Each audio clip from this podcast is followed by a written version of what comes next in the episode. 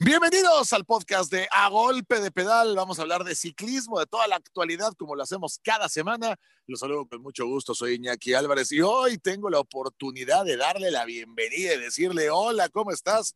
Al señor Juan Carlos Arzosa, mi estimado zorro. Bienvenido. Iñaki, ¿cómo estás? Buenas tardes a los amigos que nos escuchan, a Raúl Alcalá, desde luego. Y bueno, pues mucho que platicar a golpe de pedal, porque vaya que hay temas en la mesa. Sí, vamos a platicar del Giro de Italia, hablaremos también de la Vuelta a España, de por qué están ganando jóvenes con menos de 25 años grandes vueltas, cosa que en tu época no pasaba. Raúl Alcalá, ¿cómo estás? Bienvenido. Hola Iñaki, hola Zorro, Juan Carlos Arzosa y para Pam, mucho gusto y pues saludándolos a todos y a todos los que nos van a escuchar también. Oye, pues le entramos de lleno, ¿no? Al Giro de Italia, un Giro de Italia más parejo imposible. La primera vez en la historia que se llega a la última etapa de una gran vuelta con dos corredores empatados en el mismo tiempo. O sea, fueron 3.400, casi 90, 3.480 y tantos kilómetros para terminar con el mismo tiempo. ¿Alguna vez habías visto esto, Raúl? No, inédito, fue inédito. Fue para mí era la primera vez que lo, que lo vi eh, no lo creía, pero pues siempre con los tiempos es, es, manera de, pensarlo, ¿no? Además, em, de recorrer más de 2.000 kilómetros y estar todavía con el tiempo empatado y llegar a una contrarreloj así, pues muy pocas veces se ha visto. Y pues bueno, pues fue un vencedor muy agraciado porque de tener un corredor, de ser un corredor doméstico para ir a trabajar para un líder que era Thomas, Tom, eh, Thomas. Thomas luego, pues resulta que le das la libertad y resulta que también tienes un buen líder y que hace, que hace el trabajo doméstico, pero pues con tanto trabajo que hacen los domésticos también que no, que no son tan agraciados porque el líder es el que más gana. Pero bueno, pues mira, ya descubrieron un corredor joven, un corredor con talento, con capacidad y pues un nuevo líder en el, en el grupo, en el nuevo pelotón para el próximo año. Claro que sí. Y es que, a ver, eh, señor Zarzosa, nunca habíamos visto, eso no nos había pasado en la historia del Giro, por lo menos en las ocasiones que hemos narrado. Habíamos visto un cambio de suéter el último día en la crono, nos pasó con Ryder Hesjedal y con Purito, ha pasado antes en el Giro de Italia, pero es que Tao Gigonhardt no se vistió de rosa ni un solo día. Y la primera vez que se vistió, se la quedó ya para siempre. Bueno, y que si no, que nos lo platique el señor Almeida, que estuvo 14 días vestido de rosa y al final del día ni al podio entró. Entonces, eso es el ciclismo de ruta que tiene tan magia, tanta magia. Es un deporte tan, tan espectacular, por eso, por eso Raúl lo ama tanto y tantos lo seguimos, porque es un deporte que la verdad te permite eso, que sucedan cosas que nunca habían pasado antes y lo que puede venir después, bueno, pues no lo sabemos, ¿no? Porque eh, hemos dicho muchas veces que es el único deporte que se juega como un ajedrez en movimiento. O sea, esto es con un grupo de corredores, en este caso que ya son ocho, en donde tú llegas a una carrera con un líder definido, con una escuadra preparada para que ese líder gane, y al, al segundo día se te va de la carrera. Entonces, modifica todo, pero ahí te das cuenta que cuando el equipo está muy bien armado, cuando tienes corredores de tanta calidad y cuando, es, cuando has eh, embuido en ellos el, espíritu de ganar, bueno, pues al final del día, aun cuando el líder ha salido, los otros pueden tomar esa actitud de líderes y de pronto aparecer uno como este joven, de famoso Teo, Tao ahora, que todo el mundo tiene que reconocer y recordar su nombre por lo que hizo en esta carrera. Sin duda. Luego acompañado de otro jovencito, porque se tiene que dar también ese caso, y eso nos lo puede platicar Raúl.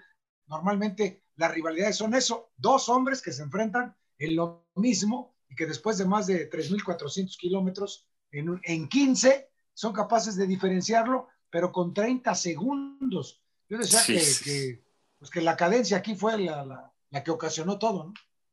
Sí, sin duda. Ahí hay que entrarle al tema, Raúl, porque me parece que pueden ser corredores muy similares, pero los equipos son muy diferentes. O sea, el Ineos demostró por qué es el equipo con más presupuesto, el equipo que más billete le invierte y demostró que es un equipo con una mentalidad ganadora. Se nos va Geran Thomas, pero este muchacho anda bien, lo colocamos ahí y a partir de ese momento le vamos a dar todas las herramientas para que el tipo se suba a lo más alto del podio del Giro de Italia. Y del otro lado está la cuestionable, o por lo menos yo lo entiendo así, cuestionable estrategia del Sunweb, como que le quisieron dar todo a Vilco Kelderman pero no le dieron la libertad a Jay Hindley cuando la merecía, que era en la etapa 14, que era en la etapa 18, no hasta la última etapa, ya cuando en Sestriere se quiso poner ahí a, los golpes con Rohan Dennis y con Gigon Hart y no pudo hacer diferencia, Raúl.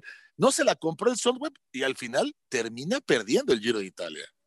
Sí, definitivo. Fue un momento donde yo creo que fue un poco de, una táctica eh, errónea pero Rojas también hizo, Denis Rojas le hizo un buen trabajo a, Teo, entonces, pues aquí yo creo que definitivamente fue una táctica errónea por parte del Someway, pero pues bueno, aquí ya no, por eso cuando siempre va a llegar, eh, los corredores siempre llegan con tiempo muy cerrado cuando no hay una contrarreloj en medio del Tour de Francia, del Giro, del Tour, carreras grandes entonces, se puede explicar mucho y se hace más los tiempos más cerrados porque al final no hay una diferencia. Entonces, aquí, pues, eh, los corredores jóvenes se ven que eran los que más, más eh, potencia, más tiempo tenían de poder sacar tiempo y la mentalidad para los, para los corredores ya con, con, con experiencia como Nibali y eso, pues la cabeza ya no les daba la fuerza no les daba, pero la cabeza era, lo que los tenía ahí. Entonces, pues aquí yo creo que es donde sale la diferencia del corredor joven al, corredor experimentado. Esto me da la pauta, Raúl, para que podamos platicar de este otro tema, porque desde el año pasado parecía que iba a ser una tendencia. Gana Igan Bernal, un joven colombiano el Tour de Francia. Nunca había pasado la historia que un colombiano ganara el Tour de Francia. Muy jovencito y pum, da un golpe de autoridad pero lo de este año ya es la explosión, o sea, Pogachar gana el Tour de Francia siendo líder de la montaña, líder general, pero también líder de los jóvenes, porque no llega a los 25 años. Y Tao Gigonhardt gana el Giro de Italia siendo líder de la clasificación general y líder de los jóvenes, porque tampoco llega a los 25 años. ¿Qué está pasando? Comienzo contigo, Raúl, porque tú como que abriste la caja de este, de este tema. ¿Qué está pasando con estos jóvenes?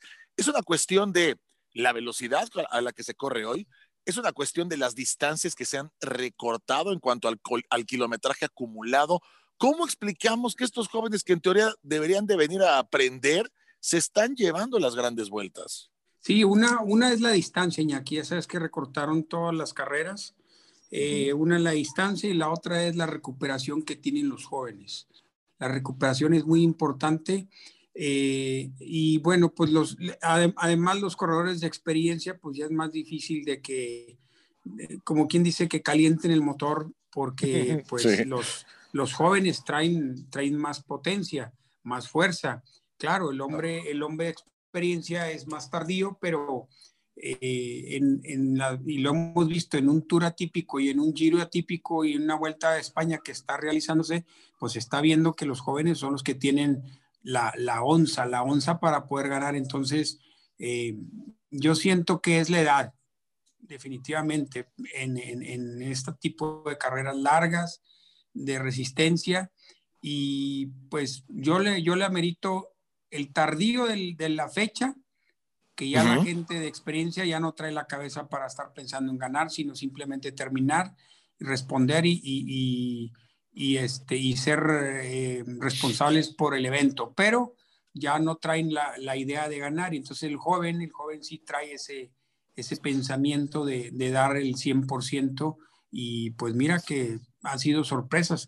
Desde el año pasado con Richard Carapaz en el Giro, lo logró y también con Egan Bernal. Claro. Eh, de los cuales este año, pues siendo un, un, año atípico, se ha venido corriendo muy rápido, sí cierto, las, las, eh, las medias de velocidad han sido muy altas por ese tipo de, recorridos cortos.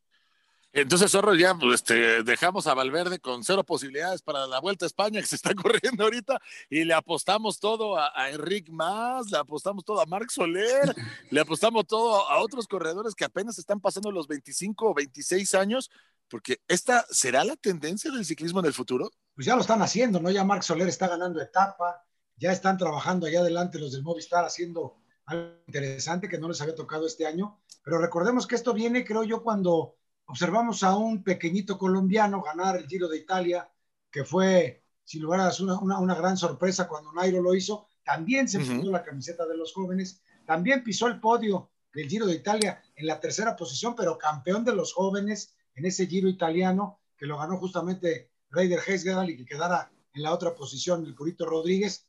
Bueno, entonces ahí estamos observando cómo ya los jóvenes venían tocando la puerta en serio. Y Raúl creo que lo resumió en dos palabras muy importantes. Fuerza, resistencia. El joven es más fuerte y es más resistente para recuperarse más rápido de aplicar esa fuerza que utiliza en las etapas cortas, menos largas y demasiado rápidas. Creo que este nuevo estilo de, armar las carreras sí está favoreciendo a los jóvenes abiertamente y bueno, tendrá que pues, volverse a buscar ese balance para que también los corredores experimentados puedan regresar a la carrera. Vimos en esta ocasión como el único gran experimentado que era Vincenzo Nibali no pudo subir de la quinta plaza. Ahí estuvo atorado porque los jóvenes pues lo tenían a raya. Y bueno, vemos cómo estos dos jóvenes venían de atrás porque no estaban tan bien colocados, sí en el top ten, pero no tan cerca de la general como para pensar que en tres días el vuelco iba a ser total y ganaran ellos.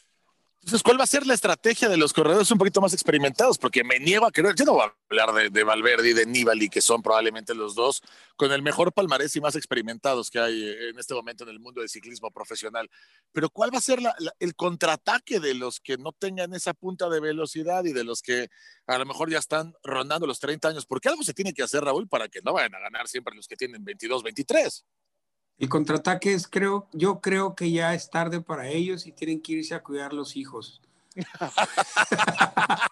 ¡Qué buena respuesta! Ya, los descartaste completamente. no, ¡Qué buena respuesta! ¿Y qué van a hacer? Tienen ya que ir a cuidar, a festejar y a disfrutar la familia porque ya se están dando cuenta que ya no les rinde, ya no les rinde, ya, ya es demasiado y sobre todo cuando son las medias de velocidad muy altas un día, dos días, tres días y al cuarto día ya no vas a dar rendimiento. Entonces se están dando cuenta que se está yendo muy rápido y ellos ya tienen menos horas o menos días de descanso. Entonces eso es lo que les está complicando en las vueltas grandes a estos corredores de experimentados como Valverde. Hoy en la etapa Valverde se le veía muy apenas, ¿eh? o sea, no iba se le eh, afortunado porque iba en la fuga, pero en realidad ya no traía ese, esa potencia que realmente nos estaba acostumbrando hace cuatro, cinco años, seis años, y pues se le ve que ya va lento, o sea, no es, no es cuestión de, de, que el corredor esté mal,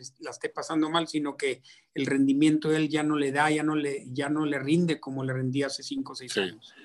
Y, y, eso me da pie también a hacerles una pregunta, señores, porque a lo mejor nos está eh, escuchando alguien que está empezando a rodar, que lo podemos considerar novato.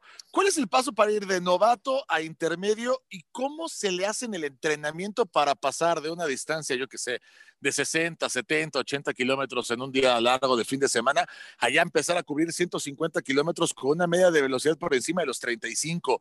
¿Qué consejo les podemos dar? ¿Cómo se hace eso, Raúl, este Zorro, quien me quiera contestar? Adelante, pero ¿cómo le hacemos con ese tema? Te, voy a contestar la primera. La primera es la distancia que se recomienda para rodar eh, por semana para alguien que va empezando. Es un novato. Pues yo creo que por semana debes de rodar unos 200, 300 kilómetros.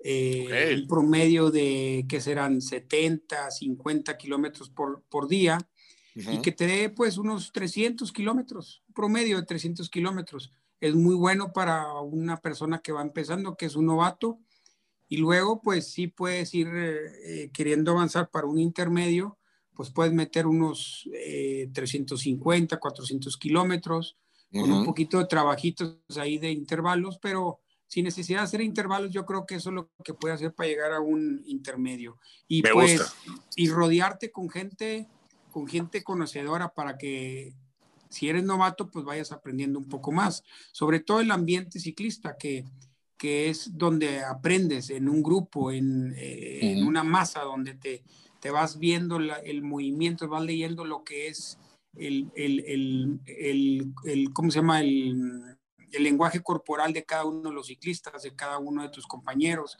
inclusive el de uno mismo. Entonces, tienes que aprender del mismo pelotón, del mismo grupo el que vas entrenando, eso ya es para los intermedios también. A ver, Zorro, ¿cómo lo hacemos con el tema de la velocidad? Porque estamos diciendo que cada vez se corre más rápido y rodar a velocidades por encima de los 35 kilómetros por hora, ya estamos hablando de un promedio bien exigente. Obviamente hay que tomar en cuenta que esto es en grupo y en una etapa llana, no estamos hablando ya de este, altimetrías que tienen grandes desniveles. Pero ¿cómo le hace la gente para poder empezar a rodar a, 35 por hora? Bueno, creo que Raúl puso el ejemplo fundamental que tiene que ver mucho con la distancia que, que, tengas que hacer por semana, de no pasarte, porque si no empiezas a acumular cansancio, y eso es malísimo para alguien que está empezando, para cualquiera, pero alguien que empieza más porque pues, lo vas a bajar de la bicicleta y no se va a querer volver a subir. Entonces, rodar así, yo ahora voy a parafrasear un tanto a, Héctor Pérez, el famoso gallo que siempre dice, eh, Zorro, hay que ir rodando, oxigenando las piernas, que entren los kilómetros. Eso es bien importante y Raúl lo acaba de poner en un ejemplo muy claro. ¿Cómo brincas de los 300 a los 400 kilómetros por semana? Primer lugar, si no es en grupo es bien complicado, porque un amateur o un intermedio que quiere hacer este tipo de rodadas en solitario le va a ser muy complicado y no va a poder aprender lo que estaba diciendo Raúl. El lenguaje corporal del grupo es fundamental. Este ciclismo de ruta y se corre en grupo, se corre en pelotón, los grandes fondos que se están haciendo ahora y todo esto que es tan amateur y de cicloturismo, pues se corre de esa forma, están tratando de imitar o emular lo que son las grandes vueltas. Entonces tienes que aprender a correr en grupo. Y esas velocidades de 35 kilómetros, cuando vas en un grupo y se está haciendo adecuadamente, no es tan complicado. Lo puedes hacer sin mayor problema, pero es fundamental que te acerques a la gente que sabe, que lo está haciendo ya de hace mucho tiempo y que te va a ir llevando de la mano y tú vas a ir aprendiendo simplemente con ir a rodar con ellos. Desde luego, de viendo se aprende, se aprende muchísimo. Viendo es la mejor forma que le puedes explicar a alguien qué es lo que tiene que hacer. Y sí, no desesperarse, dejar que los kilómetros entren a las piernas, que oxigenes bien tu cuerpo. Ya lo que decía Raúl de los intervalos, que sí son trabajos más específicos, más eh, eh, dirigidos a, a subir el alto rendimiento de tu cuerpo, pues bueno, esos ya tienen una explicación diferente, ya son otro tipo de sesiones, pero creo que lo que dijo Raúl es fundamental. Empezar con los 300 semanales a un promedio de 30 a 35 kilómetros, buscar un grupo es fundamental y después ya irás decidiendo si quieres hacer eh, tus, recorridos más largos, pues ya tendrás que aumentar tu kilometraje semanal, muy importante el día de descanso y que desde luego pues ruedes los, los seis días de la semana que te quedan, ¿no? Sí, esto es una acumulación de kilómetros, hay que ir con paciencia y al final esas grandes distancias que cubren los profesionales son el fruto del trabajo de toda una vida. O sea, esas distancias de hacer 200 kilómetros o la polémica etapa, ¿no? del parón donde se negaron a hacer 258 kilómetros después de subir al Estelvio y antes de trepar a Sestriere dentro del Giro de Italia, pues eso lo pueden hacer los profesionales por lo que acaban de decir. Entonces me parece que es un buen consejo y sobre todo para las nuevas generaciones que quieren entrar de este mundo, ahí está la clave de cómo se puede participar en un equipo profesional y ojalá que pronto veamos a muchos profesionales ahí rodando con la calidad de lo que ha hecho Pogachar y de lo que ha hecho Tao Gigonhardt en el Giro de Italia. Pero saltamos a la Vuelta a España. Saltamos a la Vuelta a España porque está interesante. Yo la semana pasada con ustedes, caballeros, decía, lo veo muy claro es Carapaz y Roglic. No hay nadie más en, la Vuelta a España. Va a estar muy difícil. Bueno, ojo, más allá de la caída que sufrió McCarthy, que queda fuera de la competencia, parece como que empiezan a levantar la mano algunos otros corredores como insinuando que, oye, no nada más se va a cerrar a lo que quiera Richard Carapaz y a lo que quiera Roglic, tomando en cuenta que además tienen dos equipazos, ¿no? Porque el Ineos y el Jumbo Visma son por mucho los dos mejores equipos. Pero está Dan Martin, pero está uh, Enrique Más, pero está por ahí Marc Soler. ¿Le creemos a alguien más, este Raúl? O, es un duelo entre Richard Carapaz y Primos Roglic, como yo pensaba la semana pasada? Mira, yo pensaba que Primos Roglic iba a disputar más en la Vuelta a España. Yo ya lo veo, ya lo veo muy, este, muy tocado, sobre todo el día de hoy. Él, también le, le afectó el frío de la etapa del domingo eh, donde perdió tiempo, se dio el liderato y lo veo como que ya entregó, ya entregó la vuelta a España. Yo siento que ya viene más eh, por el tema de, de, eh, Martin, que está ahí metido, está entre los primeros dos o tres lugares, y Richard Carapaz. Ese va a ser al menos de que salga otro corredor, que haya una fuga, y eso pues puede ser, puede suceder. Eh, la Vuelta a España es muy complicada, muy difícil, son etapas muy cortas y la mayoría se terminan en alto, entonces eso va a hacer mucha diferencia de, algunos, en diferencia con, con Richard Carapaz, que es un buen trepador y que trae la mentalidad, se ha visto que trae la mentalidad, yo creo que eh, la ambición que trae él es también ganar la Vuelta a España, se le puso a modo y pues ahí lo lleva. La vuelta, el Tour de Francia lo hizo, lo hizo muy limitado, se le veía forzado, pero yo creo que llega en buen momento la Vuelta a España. Está bien interesante porque si Richard Garapaz se queda con el suéter rojo que todavía ostenta para la siguiente semana y gana la Vuelta a España, le quedaría solo una de las grandes porque ya ganó el Giro de Italia, estaría ganando la Vuelta a España y tendría que centrarse nada más en el Tour de Francia para convertirse en ese triple ganador que solo, solo podemos contar con, con dos manos. O sea, hay siete en la historia, no hay más que hayan logrado eso. Zorro, te preguntaría, ¿se le puede dar a Richard Carapaz si descartamos a Rolich? Desde luego hay un tema muy importante. Solo hay una crono en la Vuelta a España. Son 18 etapas, recortaron la, cantidad de etapas y como bien decía Raúl, todas terminan en alto. Eso no favorece a Roglic, pero esa etapa de contra le puede dar un segundo aire a Primos Roglic. ¿Lo descartamos o no lo descartamos tomando en cuenta estas cosas que yo menciono? Bueno, pues es un ciclista muy luchón, ya lo vimos en el Tour de Francia, que le ganaron prácticamente al final, también en la última pedalada y, yo creo que sí, pues yo a Carapaz lo había visto eh, medianamente en el, en el, Giro de Italia, en el Tour de Francia, perdón, muy, muy apenitas, porque se estaba poniendo en forma. Ahora lo estamos viendo en la Vuelta a España de otra manera y volvemos a lo mismo. El equipo Ineos está armado siempre para ganar. Es una escuadra muy poderosa, muy fuerte y se lo están demostrando poniéndole al equipo a la orden a Carapaz. Y bueno, pues si lo aprovecha, tiene la gran oportunidad. Lo de Roglic, yo creo que Roglic va a regresar, va a seguir peleando eh, no sé si le alcance o no. El Jumbo Bismarck está fuerte, pero, pero después del trabajo que hicieron en el, en el Tour de France, no sé cómo hayan quedado. Y me refiero a lo mental.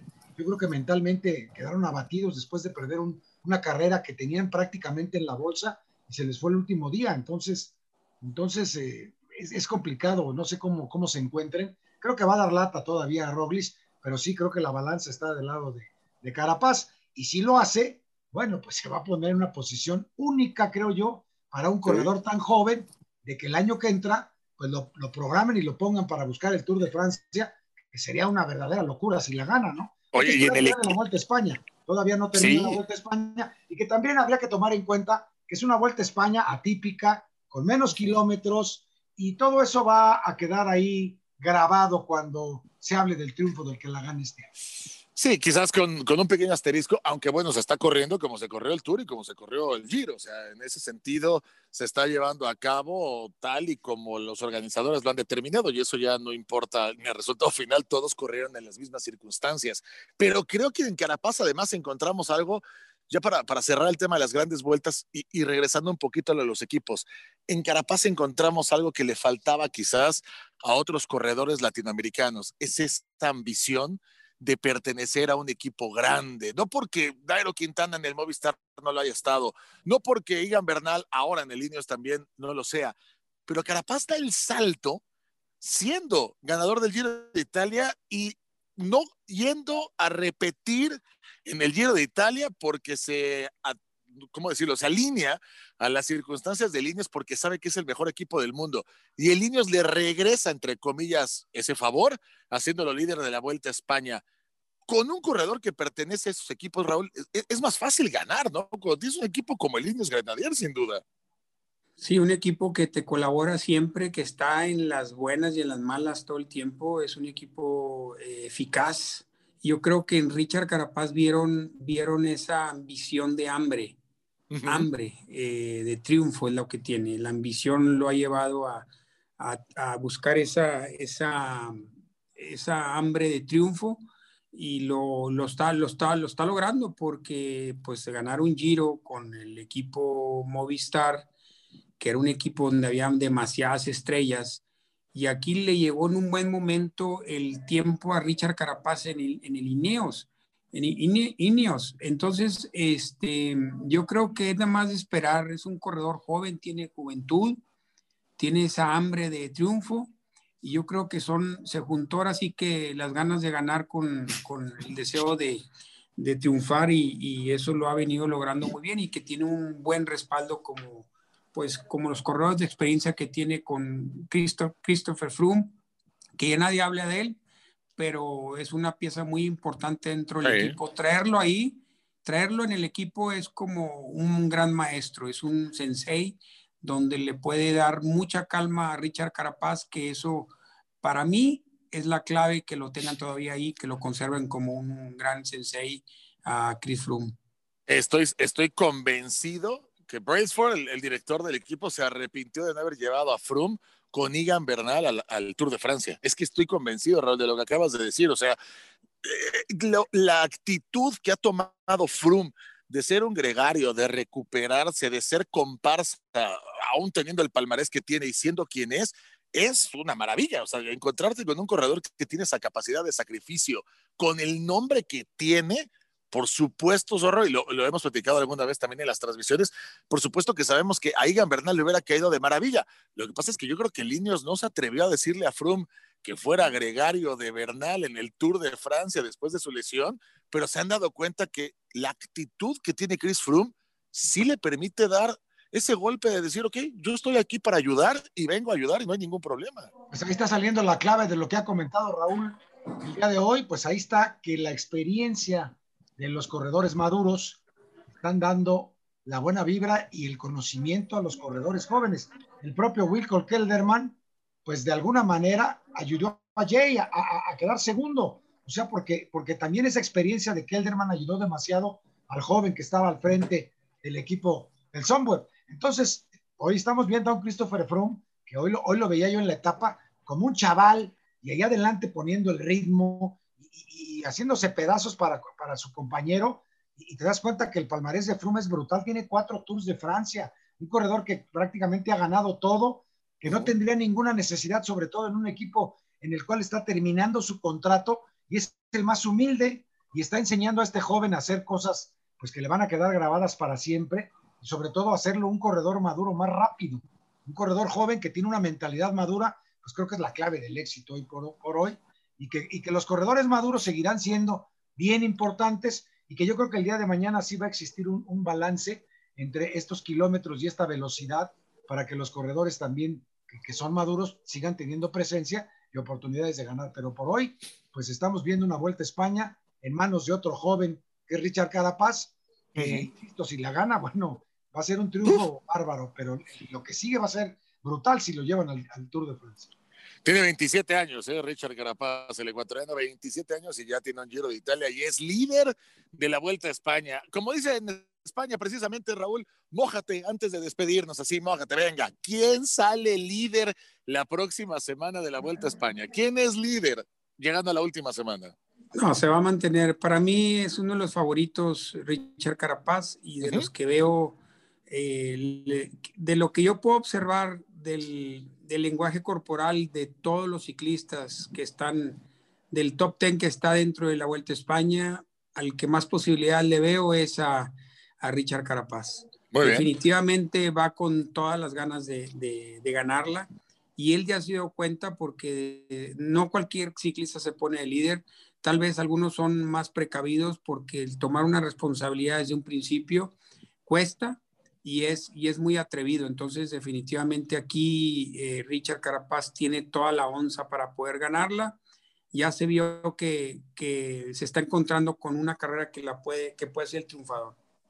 Zorro, ¿quién queda líder la próxima semana? ¿Quién arranca vestido de rojo la Vuelta a España? Pues yo sí creo que a lo mejor cambie, cambie de manos el suéter. Eh, desde luego ya vimos que cuando son demasiados los días que lo traen, como que pesa, y lo digo, sí. una responsabilidad tan grande, pues es complicada, pero bueno, el equipo de Ineos es muy inteligente, igual se la prestan a, a Dan Martin a, o a Roglis, al mismo Roglis se la vuelven a prestar, pero sí la intención clara es, y este hombre como está corriendo Richard Carapaz, e insistimos, el equipo que tiene, porque no nada más está Froome, sino el resto, pues están corriendo para él. Y cuando llevas un equipo tan poderoso y tú te sientes físicamente tan bien, pues tienes, como dice Raúl, la once en la mano, para poder ganar la prueba. Y Richard Carapaz está ahí, pero sí creo que antes de ello va a haber un cambio en la camiseta Fíjate para que, la última semana al principio. te voy a decir una cosa, ¿eh? con que Richard Carapaz llegue todos los días adelante, con, eso se va, con eso se va a llevar el, triunfo de la Vuelta a España y sería un gran triunfo para él. Yo me voy a ir a la contra. Yo digo que Roglic gana la crono individual y que ahí le va a arrebatar el suéter a Carapaz, pero al final Carapaz va a ganar la Vuelta a España. Eso lo platicamos la próxima semana, señores. Así que por el momento nos despedimos. Raúl Alcalá, como siempre, un placer y un abrazo. Igualmente, Iñaki, un abrazo igual para mi zorro y papá. Gracias, señor Zarzosa. Que les vaya muy bien, que tengan buena semana y que disfruten mucho a golpe de pedal. Y yo soy Iñaki Álvarez. Gracias, Pulporita. Gracias a ustedes por escucharnos. La próxima semana regresamos para platicar más de ciclismo aquí a golpe de pedal. Hasta la próxima.